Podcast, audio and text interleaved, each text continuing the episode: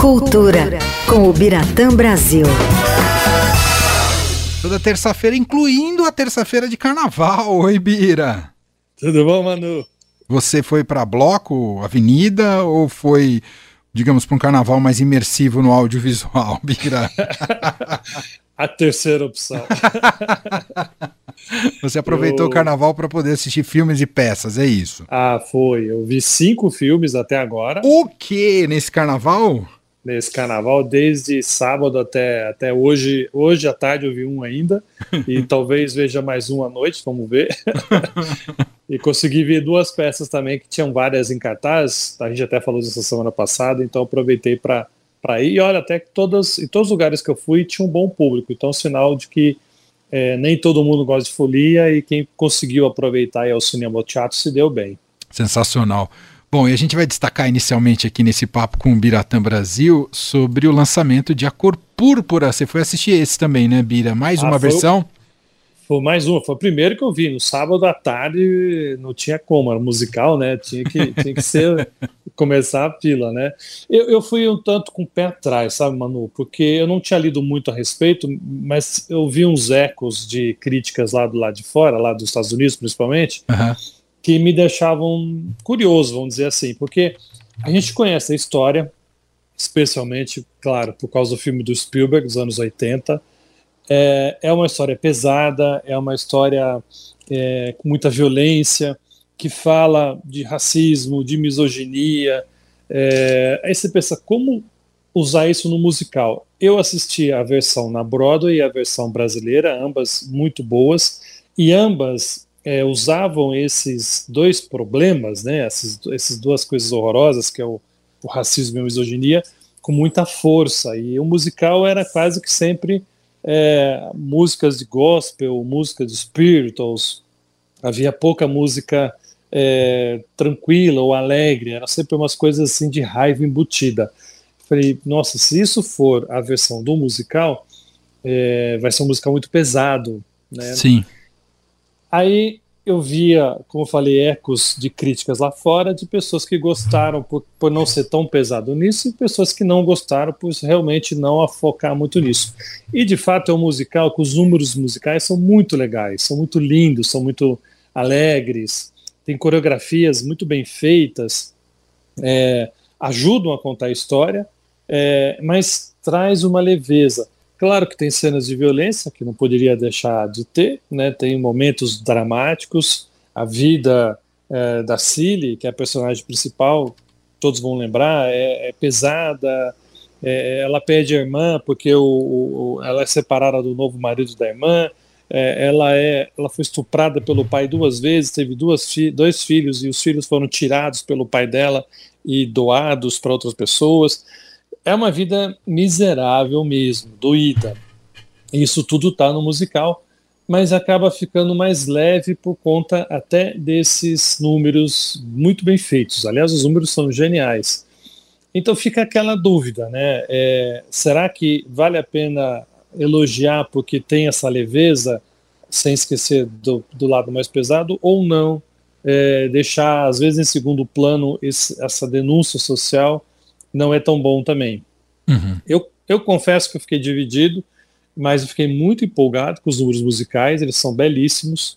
É, a direção é um, é um artista plástico ganense, ele chama Blitz é, Basavuli, e ele fez um trabalho muito lindo, visualmente é bonito, é, e ele soube incorporar a, a, história ao musical, ou seja, tem certos números musicais que começa com o trotar de um cavalo, você começa a ver aquele pocotó, pocotó, pocotó, de repente ele entra no ritmo, aí vão entrando instrumentos, aí as pessoas começam a cantar, sabe? E, e vai nisso. Ou então um trem, barulho de um trem chegando, começa esse, esse som e faz com que você é, entre numa outra música. Então, assim, é, são muito criativos os números musicais, são belíssimamente cantados e interpretados. E, então, assim, para quem gosta de musical, assim, de verdade, é, esses números satisfazem muito. Aí fica só aquela dúvida entre achar que ele é muito cor-de-rosa ou não, ele foi uhum. bem balanceando um pouco, sabe? Teve, teve pitaco do Spielberg, o, o Birá? Ele se envolveu de alguma maneira na produção? Ele é produtor, menino, você acredita? Ah, então tem um consentimento dele dessa, desse remake buscar essa nova abordagem, né? Olha, esse diretor, esse Ganeiro, ele teve a sorte tremenda, porque produtores são Steven Spielberg, a Alice Walker, que é a autora uh, do livro, né, uhum. que inspirou o primeiro filme lá atrás, tanto que ela acompanhou um dia de filmagem, eu estava lendo, ela chorou, ela ficou emocionada ao acompanhar a filmagem, e ninguém menos que a dona Oprah Winter, que participou, né, foi quando ela apareceu mundialmente, é, no papel de Sofia, que é um papel maravilhoso, é, e, e ela se transformou naquela celebridade que a gente conhece até hoje, e ela também é uma das produtoras. Então, todo mundo diretamente envolvido e com no mão aprovou esse projeto. Então, acho que isso ajuda um pouco. Aliás, é até legal porque o papel que a Oprah viveu, é, dessa vez, é uma atriz muito boa, chamada Danielle Brooks, e ela concorre a Oscar de coadjuvante por esse trabalho. Então, o, musical está bem representado ali por ela, que é um belíssimo trabalho mesmo. Então, assim, Manu, do ponto de vista dos tanto da autora do livro como do, do diretor produtor do filme mais famoso, né, da história, é, tiveram o filme teve aprovação de ambos, né? Então não dá para condenar dizendo que foi uma, uma, produção que não ouviu é, outros. Tá, tá ali bem, bem avaliado. Boa. Aí fica só essa divisão. Eu confesso que eu gostei. Eu acho que a, não tá, como eu falei, não tá longe, não, não deixe de ficar de fora é, as, as cenas mais fortes, a brutalidade que ela sofre, mas acho que nos tempos atuais, a hora que ela dá a virada, a hora que ela se assume, que ela bota a sua competência na mesa e fala eu vou cuidar da minha vida, esse feminismo ficou muito mais forte, muito mais verdadeiro e acho que, que dialoga muito com os dias atuais. Então, esse momento traz uma, uma realidade para o filme muito grande e deixa ele maior ainda. E visualmente ele é muito bonito. É um filme que vale muito a pena ver pelas músicas e pela, pelo visual dele também. Perfeito. Bom, por falar em cinema, em Oscar, né? O Bira está se preparando aí a, a, intensamente para o Oscar no dia 10 de março. Você foi rever Oppenheimer e Anatomia de uma Queda, Bira? E aí, mudou alguma coisa a sua percepção sobre os filmes? Mudou, menino. É mesmo? Bom, hum. eu fui ver Oppenheimer, eu lembro que eu tinha comentado que valia a pena ver Oppenheimer nas, naquelas salas IMAX. Sim.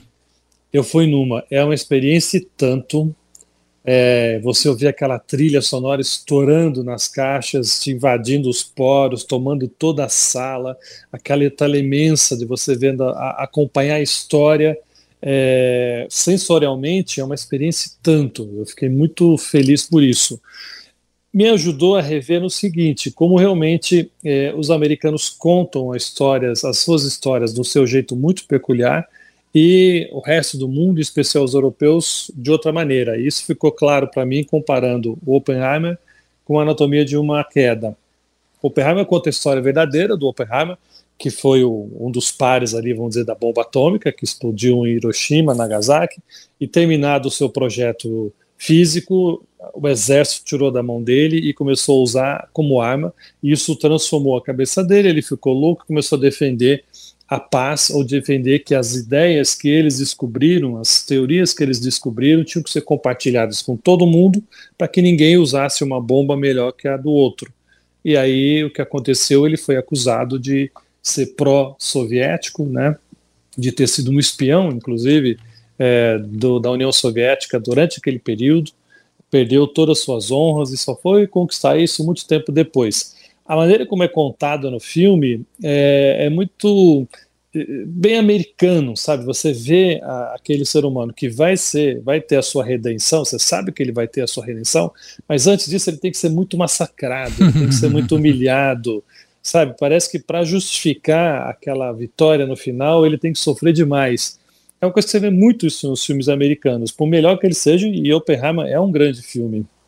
É. Agora você vê no Anatomia de uma Queda, é, é um filme belíssimo, foi o que eu vi hoje à tarde.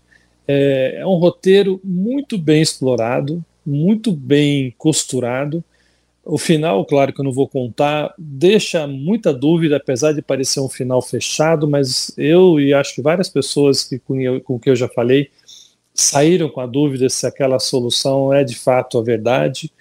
É, e a, a, a, própria, o título já diz, anatomia, você está dissecando um caso jurídico, né? É uma escritora que vive com seu marido também escritor, frustrado, e um dia ele aparece morto na porta da casa deles e aparentemente era um suicídio, mas corre a suspeita de que ela teria o matado. Aí fica a dúvida, matou ou não matou? Essa é basicamente a linha mestra da, da, da história. Só que ela é tão bem construída, há diálogos tão muito perfeitos que você fica toda hora sendo jogado de um lado para o outro. E aí a história, por mais que ela não seja verdadeira, como foi a do Oppenheimer, é, é uma pessoa também que está ali sofrendo todo um dilema, é, sendo massacrada por uma, um crime que você não sabe se cometeu ou não. É, mas a forma como isso é contado é muito mais verdadeiro, é muito mais real, incomoda muito mais. Você sai do Oppenheimer e fala, nossa, que belo filme, que filme maravilhoso, mas passou, ele não te deixa é, nenhum vestígio. Agora, a anatomia, não. Você sai e você fica pensando: será que foi isso mesmo que aconteceu? Será que a decisão é aquela que tinha que ter sido feita? É, aquela cena daquele personagem. É, eu estou evitando contar detalhes, né, para não estragar ninguém. Mas será que aquela, aquela declaração que realmente tinha um cunho de verdade? Então, assim, essa dúvida, que tem gente que não gosta, tem gente que gosta de assistir filmes com uma história redonda, final feliz, final infeliz, mas final é, é, declarado. Um final aberto incomoda algumas pessoas. Eu acho que aí é que está o grande lance. Por mais que você fique naquela ânsia para saber, nossa, o que de fato aconteceu, você cria o seu final e aí se dá muito bem. Então, assim, Anatomia, para mim, se, se eh, apresentou como um filme muito melhor, muito maior, e Oppenheimer como um belíssimo espetáculo visual mas eu tirei um pouco da força do que eu vi em julho quando ele estreou. Ele é um filme muito bom, mas é, ok no que ele tem que contar. Perfeito, tá aí uma análise do Biratã Brasil de dois filmes que estão bem cotados aí para o Oscar. É, tudo indica que Oppenheimer deve ser o principal vencedor, né? Pelo menos está chegando assim para o Oscar, né, Bira? Claro que pode mudar daqui até o dia uh, até o dia 10, mas 10. É, ele, ele é o, o grande bicho-papão desse Oscar, né? Ah, eu acho que vai. Eu acho que vai. Deve ser o melhor filme. É, o Christopher Nolan deve ganhar como melhor diretor. É, aí os outros prêmios vão ficar meio na dúvida ou não.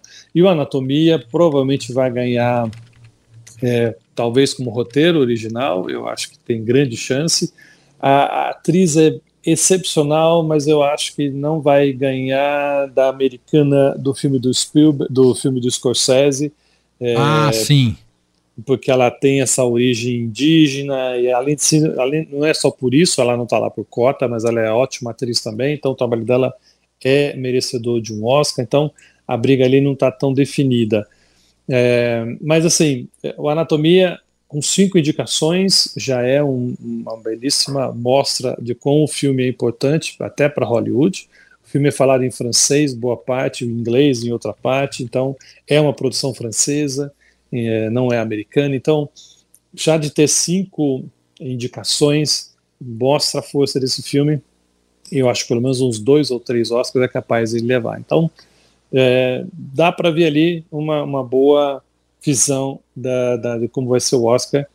Não, aparentemente não vai mudar muito, porque agora estou postando os prêmios, né? Houve agora os prêmios dos, dos diretores e premiaram o Nolan, então quase certo é, que ele vai ganhar o Oscar também. Geralmente um prêmio repete o outro. Então acho que o Oppenheimer deve levar bastante prêmios, mas pelo menos o Anatomia não vai ficar é, só olhando a festa e não levando nada. Muito bem. O Biratã Brasil, que volta com a gente na semana que vem, terça-feira, com mais uh, sobre cinema, teatro, cena cultural aqui de São Paulo. Obrigado, viu, Bira? Bom fim de carnaval para você. Oh, obrigado para todo mundo. Valeu.